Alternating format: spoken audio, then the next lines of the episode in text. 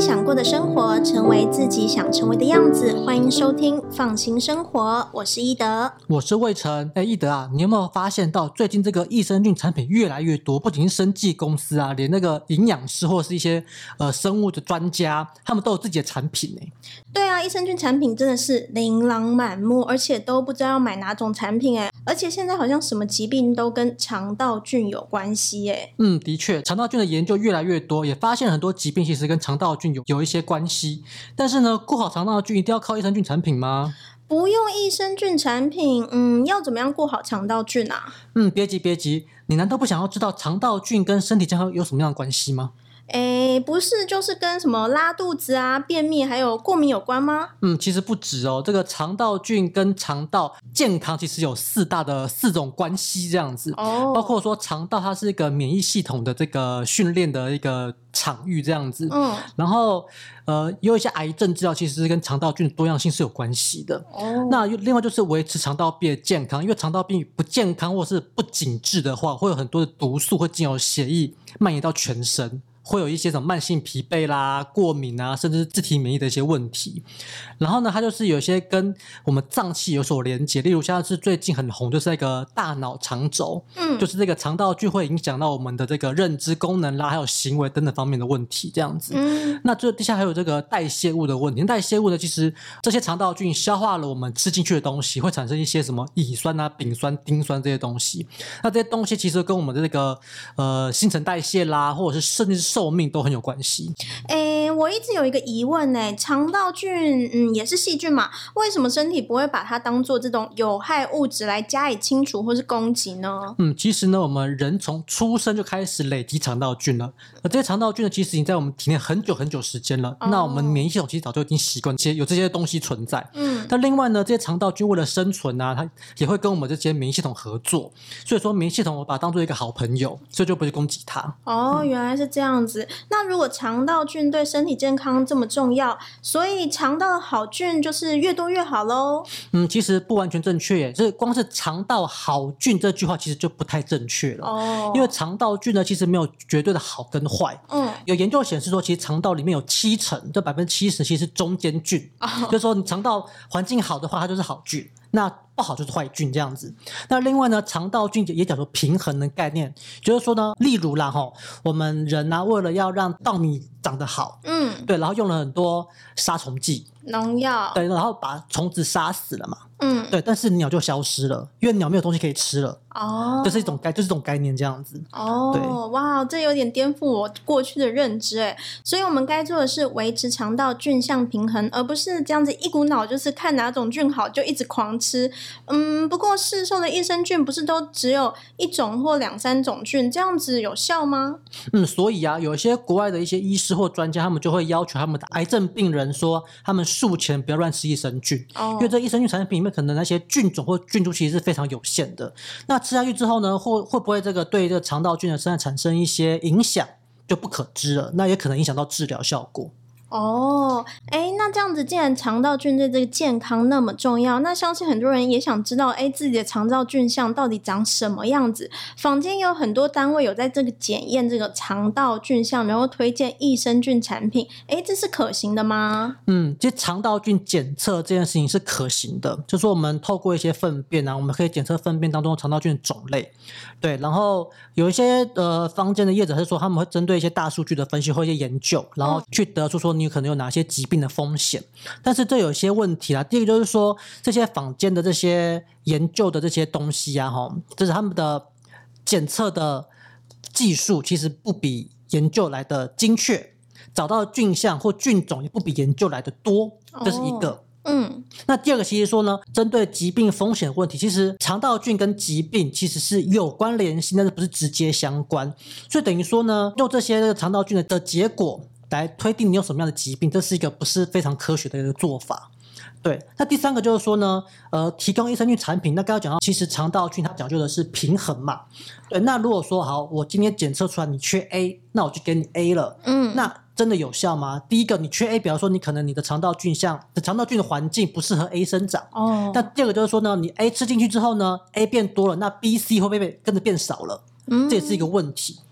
对，哦，原来是这样子。哎，不过我觉得还是有很多人会好奇自己的肠道菌相长什么样子吧？那到底就是哪些情况下是可以做检测的呢？嗯，其实肠道菌的检测其实不便宜哦，其实我看过哦价格都大概动辄上万块这样子。哇，真的对很贵，所以如果专家说了，如果说你经济许可的话啦，你就你去做没关系啦，有钱就可以做。对，但但是不如把这些钱呢留下来去买一些健康天然的食物来吃，还比较符合经济效益一点。真的对，那如果说呢，你真的想要做的话，其实有一些状况你是可以试试看的。哦，第一个就是说呢，反复的腹泻或腹痛，那你去看医生吃药都没有改善。嗯，那第二个就是说你有一些免疫系统疾病，例如说异位性异位性皮肤炎啦、过敏啦、气喘等等问题。第三个就是你有自闭症或者是忧郁的倾向，就是刚刚讲到说呃有有那个大脑肠轴的关系嘛。对，对，那第四个就是说，你吃益生菌的时候好像没有什么效果。那这些情况呢，其实基本上就是第一个靠药物治疗可能有限，那第二个呢，就是可能有你有一些免疫系统的症状，那靠药物可能没办法根治，那可能可以靠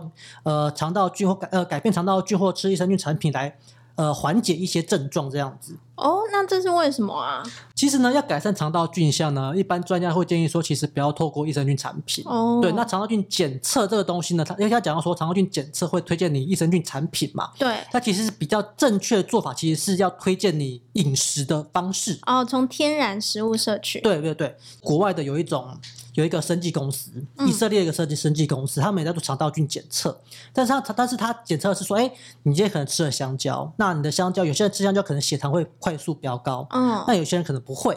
这这两种人，他的肠道菌相有什么不一样？然后以此来推荐说，哎，你吃香蕉可能之后要少吃一点哦，嗯或者说你可以吃香蕉无妨，因为你血糖不会变高。应该说透过呃肠道菌相来提醒你的饮食的计划，而哦不是直接给你产品吃这样子。了解对了解，就是是针对就是个人的差异来进行建议这对，样子。对，没错。哎，不过这个讲到益生菌，益生菌应该不是近年才这么红的吧？对，其实早在十九世纪呢，这个俄国的一位免疫学家叫做梅契尼可夫，他嗯，到保加利亚旅行的时候呢，当地的居民都很长寿。那他们去观察他的饮食，发现可能跟这个酸奶有关系。哦，后来呢，他从酸奶里面分离出这种保加利亚杆菌这个东西。那其实保加利亚杆菌呢，其实现在的益生菌产品或者益或者是优酪乳里面都有这个东西在里面。对，那梅契尼可夫呢也被誉为这个乳酸菌之父。哦那后来发现这保加利亚杆菌呢可以抑制坏菌生长，然后调整肠胃道这样子。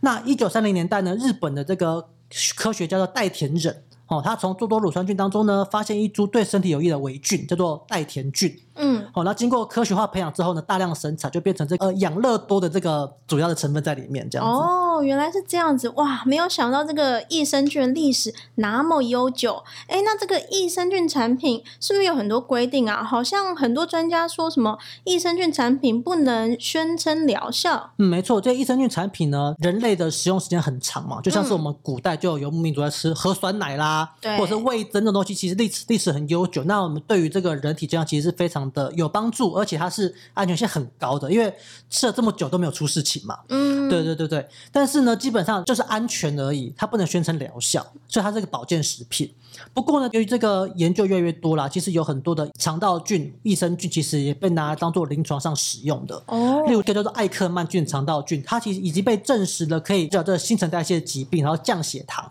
它不是药品，它在美国它是一种叫做医药级食品的概念，哦就说这种东西呢，它是食品，但是必须透过医生开立处方前才可以吃到的东西。哦，好特对别。嗯，那另外呢，除了安全之外，一定要有足够量的活菌数，那大约是一千万到一亿之间这样子。那另外呢，一定要有菌株，因为菌株呢是益生菌身份证。以人的概念为为例的话呢，其实就是我们人有形形色色的人嘛，我们都是、嗯我们都是黄种人，但是呢，我们很多我们有叶我们有叶益德，我们有陈伟成，我们有各种不同的人，嗯各种不同人有各种不同的功能跟特色，株的就是菌株的意义在这边这样子。哦，原来是这样子对。哎，那这样子像是什么优格啊、泡菜啊、味增啊这种发酵食物，也可以算是这种益生菌产品吗？嗯，其实不算哦，因为刚刚讲到说，益生菌产品第一个一定要活菌，哦那第二个菌数一定要够。嗯，那这些食品里面当然有很多的微微菌在里面，但是菌种是什么或菌数多少，其实都没法确认，然后也没办法确认说这些食物对身体的好处都是来自于这些活菌，所以等于说我们只能说说，所以我们只能说它是含有活菌的食品。这样子。哦对，是这样子哦。嗯，那刚刚有讲到这个益生菌产品其实是还蛮安全的嘛，所以呢，就是每个人都可以吃喽。嗯，没，其实基本上是没错，因为益生菌强调就是安全无毒嘛。嗯，那大部分都可以吃，但是有些情况其实不适合吃。第一个就是说它有乳糖不耐症的问题，因哦为其实很多的这益生菌产品都会添加一些乳粉啦，或者是一些乳糖在里面增加它的风味嘛。嗯那第二个就是说呢，呃，有些人吃益生菌会腹胀或便秘的人，呃，其实这些情况呢，其实几天之后就会慢慢消失。那不适的这段期间可以吃半包，或者说不要每天吃，那等身体慢慢适应了就可以去维持每天吃一包到两包就没问题这样子。嗯那第三个就是。呃，免疫力低下的不能吃，例如像是癌症病患啊，化疗当中的病患，嗯或者说你有败，或者说你有呃静脉置入的人，哦，对，也都不能吃，因为那因为毕竟它还是一种细菌嘛。对对，那免疫系统如果说没有足够的这个制抵衡抗能力的力话，嗯可能就会造成感染。像之前，像之前就有新闻说，就是有人就是因为抵抗力低嘛，然后就吃益生菌就败血症，差点差点走了这样子这。么恐怖。对，没嗯错。哦，原来是这样子。哎，那还有一个问题，我知道这个益生元是拿来帮助益生菌生长的东西，但我之前有看到广告有说到一个是后生元，哎，那是什么啊？嗯，那益生元就是常见就是什么生呃膳食纤维嘛，哦蔬果对那后生元是一个比较新的概念，就是说呢，第一个后生元就是说，在肠道菌它死掉之后呢，菌体当中有益身体的化学物质，嗯这是一个。那第二个就是讲说，因为呃细菌肠道菌呢，它会消耗，它会分解。人体吃下去的一些什么膳食纤维啦，有的没有东西，嗯产生代谢物。那这代谢物呢，就是所谓的后生元这样子。哦，对，，那后酸其实它应用非常多，在欧美各国其实已经变成一个非常常见的保健食品了。对，那日本呢，其实也把这个后生当做是一种食品添加物，然后也有药厂在研究这个用这个后生元当做是一种治疗癌症的药物这样子。哦，原来是这样。嗯只听过这个益生菌可以缓解便秘、改善腹泻之类的，但是哇，如果放大到这个肠道菌来看，现在已经有些研究证实，好像可以用来治病了，好厉害哦！嗯，其实没错，因为呃，透过基因跟大数据呢，其实找到非常非常多的这个肠道菌。嗯有些肠道菌呢是具有临床治疗的潜力的，那称为次世代益生菌。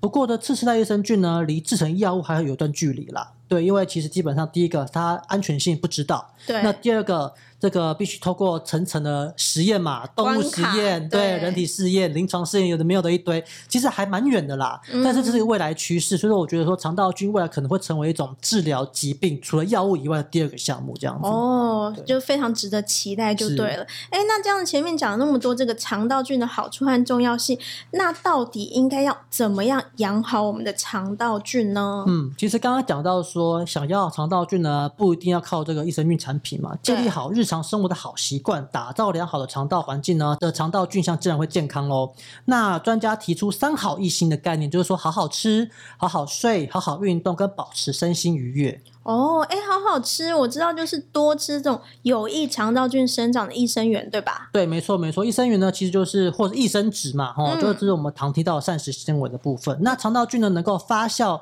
这个人体肠道没办法消化这个膳食纤维，然后产生这个有益的代谢物。嗯，然后好油也是非常重要的哦、例如葡萄籽油、葵花油、芝麻油、亚麻仁油都是肠道好菌的好食物。这样子，那另外呢，植化素也不可以忽略哦。嗯有研究发现，咖啡还有绿原酸，那每天喝咖啡的人呢，肠道菌相会比较多样一点，那害菌也比较少一些。拿铁也可以，但不要加糖，哦，因为糖是肠道菌的杀手。哦，，对，那另外就是大蒜，因为大蒜里面有植化素叫大蒜素这个东西，它能它能够杀死坏菌，然后调整肠胃道。只要每天呢吃大概两到三瓣的生大蒜就有帮助。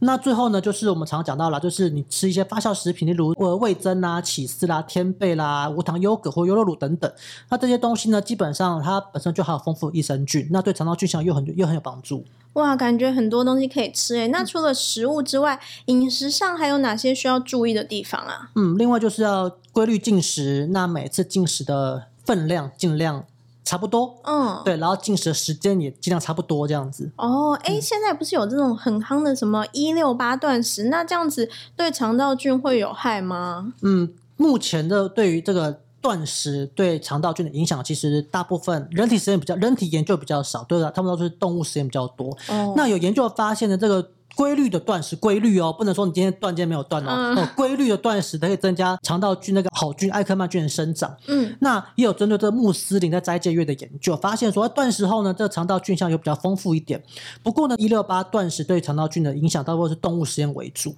那穆斯林斋戒月它的这个断食的时的时间间刚好又跟我们一般人相反，因嗯，为它是白天断食，晚上晚上进食嘛。哦，对，但是也无法断定说我们一般人从事白天的一六八到底对于肠道菌有没有什么样的一些正面或负面的影响，这样子。哦，原嗯来是这样。那刚刚你有说到什么好好睡睡觉，为什么会跟这个肠道菌有关系啊？嗯，因为睡眠不足呢，会让自律神经失调，使得肠道的自我清理杀菌的功能无法正常运作，哦对肠道菌有负面影响。而且呢，这个你睡不好的话，会你会想要去吃垃圾食物，哦，那垃圾食物带有对肠道菌有害喽。对，所以最好呢，每晚能睡七到八个小时，那睡前至少空腹四个小时，对于肠道菌会有更有帮助。哎，那么那个好好运动嘞，运动也可以改变这个肠道菌相吗？嗯，可以，但是呢，当中精致还不是很明确，有可能是因为这个运动改变荷尔蒙分泌和肠道蠕动，然后影响了肠道菌的生长。而且呢，运动时呢，进入肠道的氧气会增加。那很多的病原菌其实是厌氧菌，它讨厌氧气。嗯，那氧气变多，它就无法存活，所以说它是一种杀菌的概念这样子。